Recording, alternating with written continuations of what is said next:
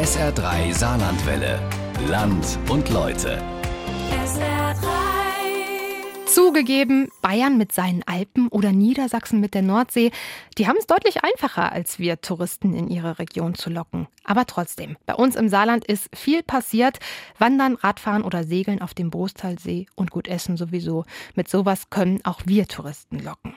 Die Tourismuszentrale Saarland macht genau das seit 25 Jahren und das auch durchaus mit Erfolg. 2019 gab es über drei Millionen Übernachtungen von Gästen bei uns. Aber dann kam Corona und das hat die Tourismusbranche ganz schön ins Straucheln gebracht. Wie steht es also jetzt um den Tourismus bei uns im Saarland? SA3-Reporter Stefan Deppen hat sich das genauer angeschaut für unser Radio-Feature heute Natur, Kultur und gutes Essen, das Saarland als touristischer Geheimtipp. Wir fühlen uns hier eigentlich sehr wohl. Das ist alles gut organisiert, wie die Ausschilderung zum Beispiel von den Wegen ist also wirklich hervorragend.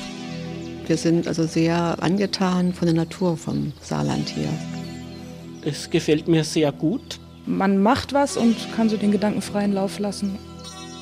Die Region ist abwechslungsreich, also mal durch den Wald, mal offenes Feld, mal Waldrand. Also ist eine, eine schöne Gegend. Sehr zu empfehlen.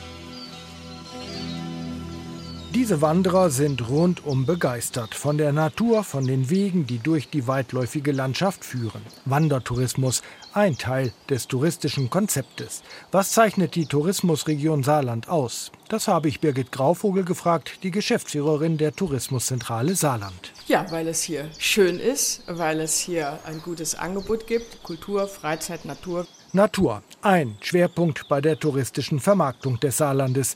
Den betont auch Katrin Thieser von der Saarpfalz-Touristik im Saarpfalzkreis. Dort liegt das Biosphärenreservat Bliesgau. Wir haben wirklich die Wälder mit dem Buntsandstein im Norden und dann geht es ganz flach nach unten ab in die Muschelkalkböden mit der Blies. Also es ist ein sehr, sehr schönes Gebiet hier bei uns. Die herrlichen Wälder, teils zwar auch durch Trockenheit und Borkenkäfer schwer gebeutelt, sind weiterhin zentraler Bestandteil der Vermarktungsstrategie. Wandern, besser noch Premium-Wandern durch Wald und Flur als eine Säule des Saarlandtourismus, zum Beispiel im nördlichen Saarland. Ich bin jetzt in Waldhölzbach angekommen und stehe jetzt vor einem großen Tor aus Holz. Der Felsenweg bei Waldhölzbach. Bundesdeutscher Wanderweg des Jahres 2005, damals mit 100 Erlebnispunkten des Deutschen Wanderinstitutes bedacht. Eva Müller hat den Felsenweg bei Waldhölzbach für uns erwandert. Ab hier beginnt jetzt die 14 Kilometer lange Wanderung. Dann mal los. Neben mir ragen jetzt die ersten Felsen auf und die sind größer, als ich erwartet habe. Hallo, ich bin von SR3. Ich wollte fragen, wie Ihnen der Weg denn bisher so gefällt. Ich habe schon festgestellt, der Anfang ist schon umgelegt worden. Da ging am Anfang hier so die normale Straße rauf und jetzt sind sie hier schon über die Felsen geklettert und das gibt natürlich zusätzliche Punkte. Also ich gehe jetzt schon zum dritten Mal, glaube ich, oder zum vierten Mal. Und deswegen möchte ich wissen, was ist jetzt hier neu. Ah, jetzt bin ich hier am ersten Kneippbad angekommen. Ganz schön kalt. okay, also jetzt im Storchen Gang. Oh, was tut gut. Ich bin hier einmal gerade im Kreis gelaufen irgendwie. Ist ja auch manchmal bei den Premiumwegen. Ich bin mir auch nicht sicher. Also da unten hätte es auch Schilder gegeben. Waren jetzt nur zwei Alternativen für hoch. Und man muss aber da hoch, oder? Ich bin hier jetzt einfach mal nachgelaufen. bin im Kreis entkommen und bin jetzt hier oben angekommen. Hier ist auch der höchste Punkt des Felsenwegs mit 569 Metern. Neben einem kleinen Bachlauf ist hier so ein kleines Becken aufgebaut, mit Wasser gefüllt. Und da drin stehen verschiedene Kisten mit Getränken. Ich glaube, das ist wirklich für die Wanderer. Der Weg ist wirklich sehr vielseitig. Also jetzt gerade laufe ich an der Wiese vorbei. Ich bin aber auch schon an Bächen und Weihern vorbeigekommen und an Felsformationen mit so Namen wie Bären oder Drachenfels und an Lichtungen mit ganz viel lila Fingerhut und Streuobstwiesen oder einfach an kleinen Pfaden im Wald. Man hört nur die Vögel wie wahrscheinlich überall in Deutschland hat auch hier im Wald die Hitze echt ihre Spuren hinterlassen. Gepaart ist das Ganze noch mit dem Borkenkäfer. Man kann echt sagen, die Bäume sehen hier an manchen Stellen echt sehr tot aus. Aber es gibt immer wieder Hinweisschilder, dass der Wald eben neu aufgeforstet werden soll mit einer Mischung und nicht nur eine Baumart zu haben, sondern eben mehrere. Hallo. Ja, hallo. Das gefällt uns außerordentlich gut. Wir finden, dass der irrsinnig gut präpariert ist und instand gehalten und wirklich ganz abwechslungsreiche Wegführung hat und sind nicht zum letzten Mal hier in der Gegend. Also sehr schön. Den besten Wanderweg, den ich bis jetzt gegangen bin. Sehr gut ausgeschildert, muss man sagen. Sehr viele Bänke zum Ausruhen. Top. So, ich bin jetzt wieder am Parkplatz angekommen und ich frage mich, ja, wie viele Punkte hat der Weg denn jetzt verdient? 100 weiß ich nicht. Das absolute Maximum ist immer schwierig, aber 95. Es sind auch 2022 wieder 100 Punkte. Diese erneute Auszeichnung ist kein Selbstläufer. Es gilt, Wandertrends zu berücksichtigen und die Qualität hochzuhalten. Premium darf nicht nur Marketingspruch sein, so TZS-Geschäftsführerin Grauvogel, die seit Jahren immer wieder alle Anbieter touristischer Leistungen auf das Qualitätsversprechen einschwört. Die Qualität muss gehalten werden. Das ist das größte Problem, wenn wir uns mit allen anderen Kollegen unterhalten. Wenn ich einmal eine Premium-Aussage gemacht habe und ich werbe damit für die Premium-Wanderwege, aber auch die klassifizierten Radwege, dann muss ich ich versuchen, das ist uns auch bisher gelungen, diesen Standard ja zu halten. Das ist eine Qualitätsaussage und darauf verlassen sich die Gäste. Also was heißt das denn beim Wandern? Das heißt, dass ich eigentlich auf einem Premium-Wanderweg ohne Karte laufen kann, weil die Beschilderung erstklassig ist. Zum Beispiel. Es gibt noch andere Punkte. Aber das ist ein Fakt.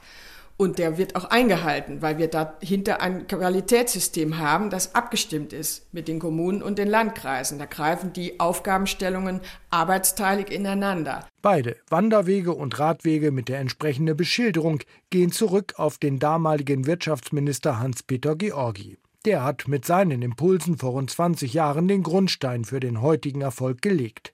Beide Themen sind noch immer aktuell, aber haben sich im Laufe der Jahre auch weiterentwickelt. Was wir anbieten, ist, das besteht in einer, ja, eben Veränderung immer wieder auch da zu gucken, wo sind die Bedürfnisse, was wollen die Gäste auch. Wir haben ja unterschiedliche Zielgruppen. Es gibt ja nicht den Wanderer oder den Radfahrer zum Glück. Äh, wir können ja auch ein vielfältiges Angebot. Wir können was für die Rennradfahrer machen, für die Mountainbiker, für die unterschiedlichen Mountainbiker, für die Genussradfahrer, für die, die lange Strecken fahren wollen. Also so, um das mal aufzuzeigen. Aber bei allen muss man immer gucken, dass das Angebot grundsätzlich stimmt. Wandern und Fahrradfahren allein reicht aber nicht. Hinzu kommen Kultur und gutes Essen. Gerade die Frankreich-Nähe und der damit verbundene gastronomische Anspruch sind wichtig, um sich von anderen Regionen mit schönen Wäldern positiv abzuheben, so TZS-Geschäftsführerin Grauvogel. Das ist auf jeden Fall ein Merkmal, das uns auszeichnet. Und da, dort sind wir glaubhaft, weil dafür nutzen wir die Sterne-Gastronomie.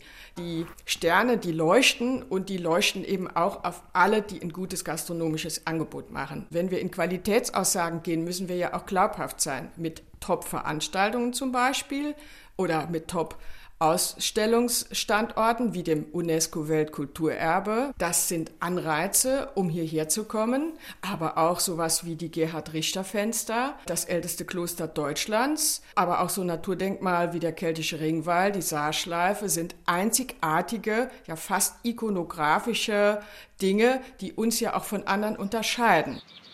Etwas Besonderes stellt auch das Biosphärenreservat Bliesgau dar. UNESCO zertifiziert und Teil des Fahrziel Natur der Deutschen Bahn. Umwelt- und klimafreundlich mit dem Zug nach Lautskirchen oder St. Ingbert. Und dann?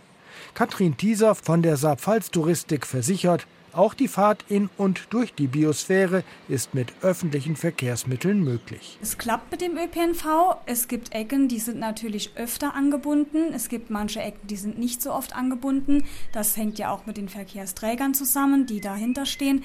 Es gibt aber auch in vielen Regionen, die nicht so gut mit dem normalen Bus angebunden sind, sogenannte Anrufsammeltaxis. Wie viele Menschen konkret die Biosphäre besuchen, ist schwer zu ermitteln. Aber dieser versichert, die Nachfrage wächst und das Einzugsgebiet ist groß. Wir wissen das aus unseren Gästebefragungen, dass unser Radius, wo die Menschen herkommen, so 300 Kilometer ist. Also Köln die Richtung, aber auch Richtung Frankfurt. Und wir wissen auch, dass die Leute mit der Bahn anreisen, aber auch Einheimische. Die deutschen Gäste, die ins Saarland kommen, kommen vor allem aus den angrenzenden Bundesländern. International schätzen vor allem Gäste aus den Niederlanden und der Schweiz das Saarland als Ziel für kurze Fluchten aus dem Alltag. Rund 100 Jahre zurückversetzen können sich Besucherinnen und Besucher der zweitgrößten Stadt des Saarlandes bei einer Kostümführung über den Hüttenweg in Neunkirchen. Ein Erinnern der besonderen Art an Stahlbaron Stumm und seine Zeit, das Peter Weizmann erlebt hat. Näher kann man eigentlich gar nicht mehr dran sein am legendären Stahlmagnaten Karl Ferdinand Stumm. Am Stumm-Denkmal mit niemand Geringerem als der Tochter. Das ist mein Vater in der Mode des ausgehenden 19. Jahrhunderts gekleidet, so wie er sich sah, als erster der Hüttenarbeiter. Im Jahr 1901 starb er an Kehlkopfkrebs. Und auf dem Sterbebett sagte mein Vater zu meiner Mutter, auf meiner Beerdigung keine Kommunisten und Sozialisten. Auf keinen Fall, unter keinen Umständen. Die hätten ja unsere schöne Weltordnung ganz durcheinander gebracht. Die Welt der Bertha Hedwig Freien von Stumm-Hallberg. Sie war schon etwas anders als die des stummschen Hüttenarbeiters Alfred, der uns ebenfalls auf der Tour begleitet. Dementsprechend ist seine Sicht auf Berthas Herrn Papa, der für ihn der große Boss war, etwas differenzierter. Der hat hier also alles überwacht.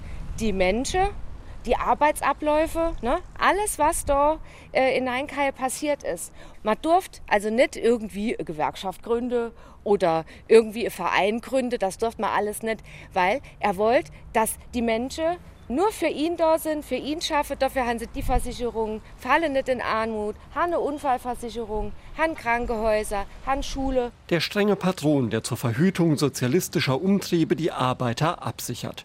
Damals durchaus fortschrittlich. Das Ziel war dabei klar, die Hochöfen sollten laufen, reibungslos. Darauf beruhte nicht nur der stummsche Wohlstand, sondern auch das Ansehen. Sie müssen wissen, meine Familie war nicht schon immer adlig. Eigentlich waren wir nur reiche Bürgerliche gewesen.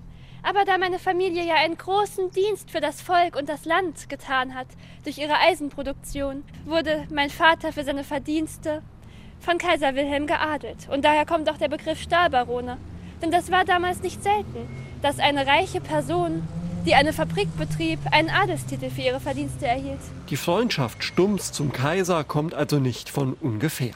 Heil dir im Siegerkranz, Herrscher des Vaterlands, Heil Kaiser dir. Wenig Gedanken an den Kaiser konnten die Männer sich leisten, die am Hochofen schufteten und die etwa beim Abstich des flüssigen Stahls gut auf sich selbst aufpassen mussten. Erstens war es hier wahnsinnig heiß. Und dann war in dem ganzen Qualm ja auch noch Metall gelöst. Das haben die alles ingeatmet. Und die hatte auch noch Asbest an sich an. Und das, was da rauskam, das war so heiß wie Lava. Also mal locker 12, 1300 Grad. Und wenn die Männer hier die Schlacke noch immer vom Roheiser abgezogen haben, wenn dann was passiert ist, wenn die da gefallen sind, ne, die waren direkt verglüht. Harter Alltag und industrieller Glanz der Hüttenarbeit kurz vor 1900. Alfred und Bertha zeigen beide Seiten. Der Blick von der 23 Meter hohen Gichtbühne über Neunkirchen und das alte Hüttenareal ist auch wirklich nicht zu verachten. In diesem Jahr gibt es noch eine solche Führung am nächsten Sonntag. Wer ins Saarland reist, wird ohnehin an vielen Orten Relikten aus der Geschichte der Region begegnen. Es gibt alte Fördertürme, die an die Bergbautradition erinnern. Es gibt das Weltkulturerbe Alte Völklinger Hütte, Monument der Stahlgeschichte des Saarlandes und gleich nebenan das Stahlwerk der Gegenwart und vielleicht auch der Zukunft. In den 1950er Jahren war das Saarland formell eigenständig mit eigener Verfassung und Staatsbürgerschaft, aber wirtschaftlich mit Frankreich verbunden. Die Nähe zu und die Wechsel wechselvolle Geschichte mit Frankreich prägt das Saarland noch immer. Der grenzüberschreitende Tourismus entwickelt sich, aber die Gebietsreform in Frankreich hat es nicht einfacher gemacht, wie Birgit Grauvogel von der Tourismuszentrale Saarland einräumt. Die Veränderung der Strukturen in Lothringen, also mit Grand Est zu den Departements, die früher heute aber nicht mehr eigenständig für Tourismusprojekte verantwortlich waren, ist es natürlich sehr viel schwieriger geworden. Entdecken Sie unsere Region mit der Tour de Kultur von SR3 Saarlandwelle. Attraktive Ziele für Ausflüge in die Region beiderseits der Grenzen zu Frankreich, aber auch Luxemburg und das benachbarte Rheinland-Pfalz stellt SR3 Saarlandwelle alljährlich in einer Broschüre zusammen. Tour de Kultur, Erlebnisreisen in die Region. Eine Tour von Barbara Grech hat uns in diesem Jahr zu einem Kristallglasschatz nach Nancy geführt. Glas, wohin das Auge schaut. Schon in den Boutiquen rund um den Place Stanislas, die es heute noch von den Kristallerien Baccarat und Dom gibt, funkelt das sündhaft teure Kristallglas in den Auslagen. Gleich ein paar Schritte weiter im Museum der schönen Künste, dem Musée des Beaux-Arts auf dem Place Stanislas, findet man denn auch im Untergeschoss des Museums einen wahren Glasschatz, die Collection Dôme. Ja, wir befinden uns hier in den Räumen, die die Kollektion Dom beherbergen. Die Sammlung befindet sich im Besitz des Museums seit 1980. Hier zeigen wir ungefähr 1100 Stücke, also die Hälfte der Kollektion. Die Ausstellung ist chronologisch aufgebaut, von den Anfängen der Kristallerie Dom 1878 bis heute. So die Kuratorin des Kunstmuseums Marion Paco. Die Kristallerie Dom gibt es, wie die von Lalique, Baccarat oder Saint-Louis-le-Bitch, bis heute. Ihre Gläser, Kerzenhalter oder Vasen werden bis heute an die Reichen und Schönen dieser Welt verkauft. Und so steht das Glas der Kristallerie Dom stellvertretend für die große Glasmachergeschichte in Lothringen. Euh, Wir haben hier die Möglichkeit, mit dieser Sammlung die große Kunst der Kristallglasindustrie in Lothringen zu zeigen. Das Haus Dom ist ein Familienbetrieb, Ende des 19. Jahrhunderts von Jean Dom gegründet. Später wurde der Betrieb von seinen Söhnen weitergeführt, die dann das Unternehmen wieder an ihre Kinder weitergegeben haben. Die Kristallerie blieb also sehr, sehr lange im Familieneigentum, bis in die 1980er Jahre hinein. Das Haus Dom existiert bis heute. Lediglich die Besitzer haben gewechselt. Aber die Familie Dom ist im Unternehmen noch immer aktiv. Und mit dieser Sammlung im Museum soll dieser Glasschatz für die Nachwelt erhalten werden. Euh, in unzähligen Vitrinen kann man die Preziosen, die rund um 1900 bis in die heutige Zeit bei Dom produziert wurden, bewundern. Im Prinzip zeigen wir die ästhetische Geschichte dieser Glasmacherei. Im Laufe der Zeit hat das Unternehmen in verschiedenen Stilen gearbeitet. Begonnen hat alles mit Art Nouveau, also dem Jugendstil. In diesem Stil wurde von 1890 bis 1915 produziert. Dann kam die Art Deco. Das Dekor wurde strenger, geometrischer. In diesem Stil produzierte Dom seine Glaskunst bis in die 1940er Jahre. Und dann kam die Möglichkeit auf, Glas auch in Pressformen zu produzieren. Das war in den 1960er Jahren. Und ab diesem Zeitpunkt hat Dom auch mit renommierten Künstlern und Designern zusammengearbeitet, die Kunstwerke für das Unternehmen entworfen haben. Und die wurden und werden auch heute noch in limitierter Auflage produziert. Unglaublich, was man mit Glas alles machen kann. Glas ist einfach faszinierend. Glas sind nicht nur Vasen oder ein Trinkservice. Aus Glas kann man wunderbare Kunstwerke oder Skulpturen machen. Und Glas ist gar nicht so zerbrechlich, wie man immer denkt.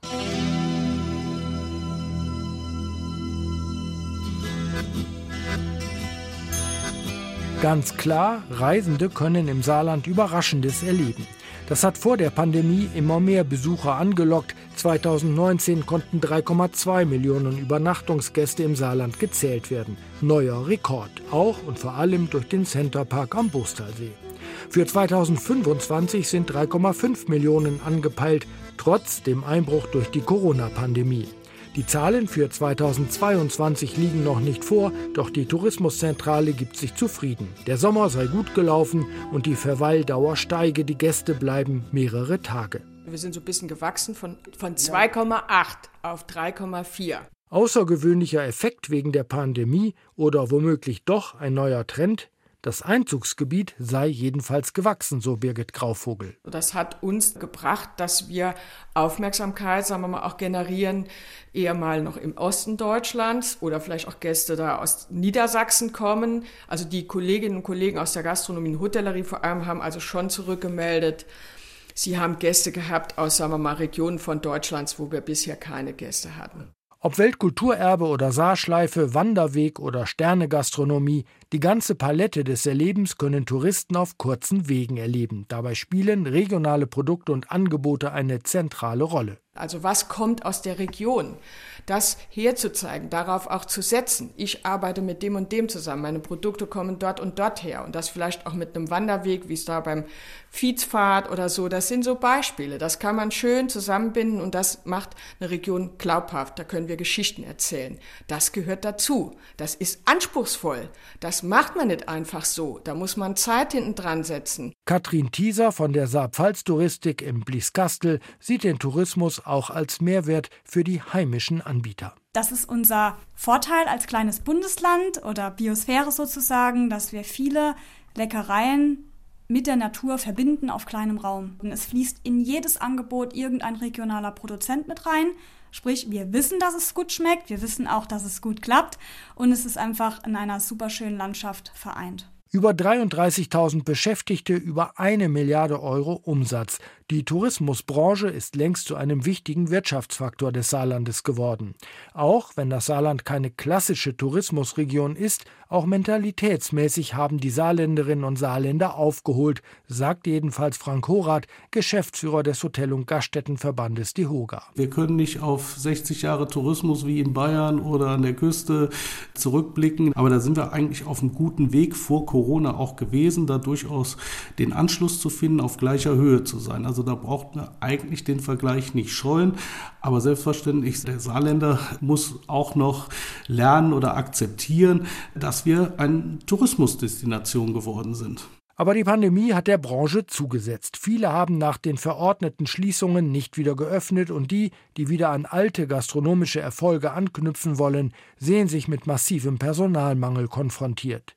Trotz gegenüber früher besserer Bezahlung seien immer weniger bereit, in der Dienstleistungsbranche Hotellerie, Gastronomie zu arbeiten, beklagt Horath. Es ist schlichtweg heute noch schwerer, jemanden dazu zu motivieren, dann zu arbeiten, wenn andere ihre Freizeit gerade in der Gastronomie oder in der Hotellerie am Abend bis in die Nacht hinein oder am Wochenende genießen wollen. Also, also ein gewisser Zielkonflikt, wo ich unsere Branche nicht äh, als solitär sehe, sondern in allen Bereichen, wo naturbedingt die Arbeitszeiten auch in den eigentlichen Freizeitzeiten sind, die Branchen haben Probleme. Und das kann man auch nicht mit Bezahlung auffangen. Da ist eine Werteverschiebung, hat da stattgefunden. Von den Übernachtungsgästen allein kann der Tourismus im Saarland nicht leben. Das Rückgrat bilden die Tagestouristen. Per Bahn, per Auto, per Rad. Und die Städtetouristen, die vor allem die Landeshauptstadt besuchen. Dort entsteht gerade ein neues Messe-, Kongress- und Kulturzentrum. Eine wichtige Investition befindet Tourismusmanagerin Grauvogel. Das ist ein Angebot, um sich in dem Tages- und Konferenzkontext zu etablieren. Und deshalb ist es auch wichtig, dass wir in Hinarbeit auf dieses Konferenzzentrum auch jetzt überlegen, wie können wir denn für 26, 27, so läuft da auch sozusagen das Geschäft, das äh, muss vorbereitet werden, weil größere Veranstaltungen laufen über zwei, drei, vier, fünf Jahre in der Entscheidung. Die einen, die sich irgendwo bewerben und die anderen, die sich dann auch für eine Tagung entscheiden müssen. Also von daher sind da professionelle Strukturen auf jeden Fall sinnvoll. Im Umfeld dieses neuen Tagungsmittelpunktes haben sich in den letzten Jahren einige neue Hotels angesiedelt. Deren Betreiber hoffen jetzt, dass das, was die öffentliche Hand versprochen hat, auch tatsächlich umgesetzt wird, erklärt die Hoga-Geschäftsführer Horath. Der eine Teil hat schon geliefert, der andere Teil muss noch kommen. Ich glaube aber dennoch, dass der Zeitplan eingehalten wird. Das muss jedenfalls das Ziel aller sein. Da muss man eben sich auch wirklich jetzt verständigen. Man muss Fortschritte machen. Wir brauchen ein Convention-Büro, äh, damit auch dann, wenn die Halle endlich fertig ist, auch schon im Vorfeld entsprechende Veranstaltungen an Land gezogen wurden. Da wartet die Branche drauf, da schaut sie auch und das ist einfach eine Erwartungshaltung, wo Politik und alle Beteiligten dann liefern müssen. Der Personalmangel hat Folgen. Restaurants bleiben häufiger geschlossen, es gibt mehr Ruhetage und kürzere Öffnungszeiten. Die explodierenden Energiepreise sorgen für zusätzlichen Druck in der Gastronomie. Diejenigen, die jetzt schon ihre neuen Kosten kennen, die fallen teilweise um, sind verzweifelt. Wir hatten also Fälle dort belegt, wo sich die Energiekosten verzehnfachen. Ganz konkret, äh, ein Betrieb hatte vorher zusammengesetzt aus Strom und Gas im Jahr 70.000 Euro kosten und laut Vorhersage des Anbieters, man kann auch schlecht wechseln im Moment, werden es im nächsten Jahr fast 680.000 sein. Das ist der Faktor 10. Den können Sie überhaupt nicht betriebswirtschaftlich auf den Gast umlegen. Und deswegen ist im Moment wirklich Sorge bis hin zu, äh, ja, ich will nicht sagen Panik, aber doch Entsetzen da. Und das bedeutet wieder einmal unsichere Zeiten für den Saarlandtourismus. Aber seit über 20 Jahren gibt es eine Konstante, die politische Verlässlichkeit. Über alle politischen Ebenen und Regierungswechsel hinweg hat sich der Saarlandtourismus ohne politische Brüche kontinuierlich weiterentwickeln können. mit verlässlichem Budget und klarer Strategie.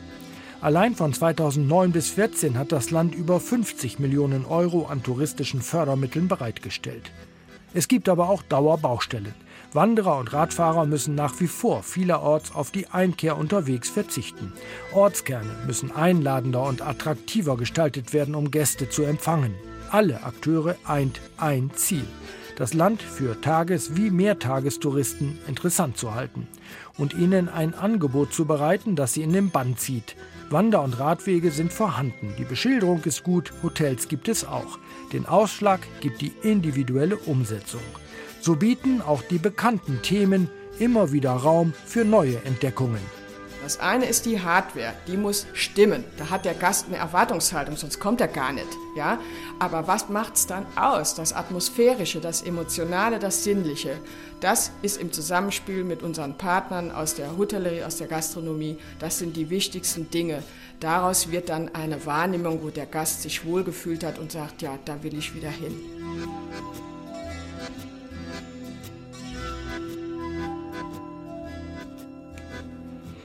Unser Land und Leute Feature heute. Natur, Kultur und gutes Essen. Das Saarland als touristischer Geheimtipp. SR3 Saarlandwelle. Land und Leute. SR3. Regionale Features auf SR3.